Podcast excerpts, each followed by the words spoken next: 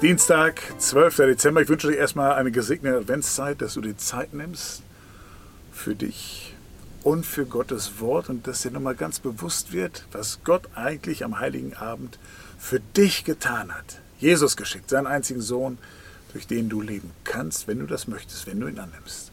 Adventszeit ist eine geniale Zeit. Man kann auch ganz woanders sein, das habe ich schon mal gesagt mit den Gedanken. Man muss sich nicht an diese Kirchenjahrsvorschriften halten Du kannst auch an die Kreuzigung denken, dass Jesus für dich gestorben ist. Du kannst Gott unendlich dankbar sein, weil es eine richtig geniale Zeit ist. Du hast Urlaub und alles läuft. Aber du kannst dir auch ganz bewusst Zeit nehmen. Es ist Adventszeit. Ich mache mir nochmal klar, ich setze mich hin und mache mir bewusst, was Gott für mich vor ungefähr 2000 Jahren getan hat. Jesus Christus wurde geboren und Gott gibt uns damit die Chance, versöhnt mit ihm zu sein und gibt uns die Chance durch Jesus auf eine unglaublich schöne Zukunft nach dem Tod. Genial, oder? Adventszeit ist dafür da, das nochmal ganz neu im, im, Herzen groß werden zu lassen. Die Losung heute am Dienstag, 12.12. .12. aus dem ersten Mosebuch, Kapitel 2, Vers 3. Dort steht, Gott segnete den siebenten Tag und heiligte ihn, weil er an ihm ruhte von allen seinen Werken.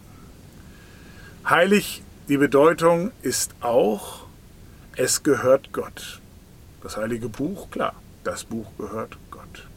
Alles, was heilig ist, ist Gottes Eigentum. Deswegen bist du auch heilig, wenn du an Jesus Christus glaubst. Jeder ist natürlich Geschöpf Gottes. Eigentlich hat Gott Anspruch auf jedem sein Eigentum, aber Gott möchte immer, dass diese Verbindung beidseitig besteht. Gott sagt sowieso Ja zu dir, das hat dann Jesus Christus bewiesen, das ist Weihnachten. Gott bietet jedem Menschen an, dass er mit ihm versöhnt sein kann. Das Angebot, das Ja Gottes gilt für jeden Menschen, aber Gott wartet auf das Ja von jedem Menschen, das zurückkommt. Er sagt, ja, ich erkenne, dass du Jesus geschickt hast und ich sage Ja dazu und dann gehörst du Gott. Dann bist auch du heilig durch dein Glauben, durch die Vergebung unseres Herrn Jesus Christus. Und heute geht es ja um den Sonntag. Und heute ist natürlich nicht so, da hätten sie auch alles ja gelost, hätten sie anders sagen können.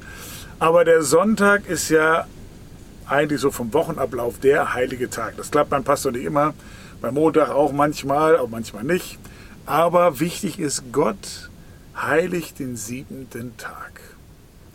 Und das heißt für uns, okay, wenn ich Gott ernst nehme, dann mache ich das nach. Dann gucke ich, dass ich alle sieben Tage einen Tag einlege, wo ich ruhe. Keine Menschenvorschrift, sondern von Gott dem Schöpfer. Er hat es getan und er legt uns das ans Herz, sollst den Feiertag heiligen, auch eines der zehn Gebote. Ruhe aus, alle sieben Tage mindestens, damit du dich erholst. Das tut dir gut und dieser Tag gehört Gott. Und wenn der Tag Gott gehört, dann ist der Tag auch dafür da, Gott Zeit zu geben, in den Gottesdienst zu gehen, zu beten, zu überlegen, wofür kann ich danken, wofür muss ich bitten und natürlich einfach auch die Seele baumeln lassen. Auch das gehört ja dazu. Das ist der heilige Tag. Und wenn das manchmal nicht klappt, dann ist ja einfach der Sinn und Zweck dieses Gebotes, dieser Idee, die Gott uns weitergibt, dass man einfach nicht durcharbeiten soll wie bekloppt. Das zerstört deinen Körper, das zerstört deine Seele und das ist nicht gut für deinen Glauben, wenn du dir niemals in deinem Alltag richtig Zeit nimmst für Gott, mehr als sonst. Tu das, das ist wichtig. Und wenn du einfach mal Sonntag arbeiten musst, dann such einen anderen Tag. Es geht ja um diese Zahl sieben, die Gott uns vorgibt. Manchmal geht es nicht, dass es der Sonntag ist, aber dann schau, dass es ein anderer Tag ist, wo du das tust, was Gott hier tut. Ausruhen und diesen Tag als heilig betrachten. Er gehört Gott. Vergiss nicht dann, Gott Kontakt aufzunehmen. Dazu Philippa 4, Vers 7. Damit beenden wir immer unsere Abkündigung mit diesem schönen Vers, diesem Segens- und Friedenswunsch.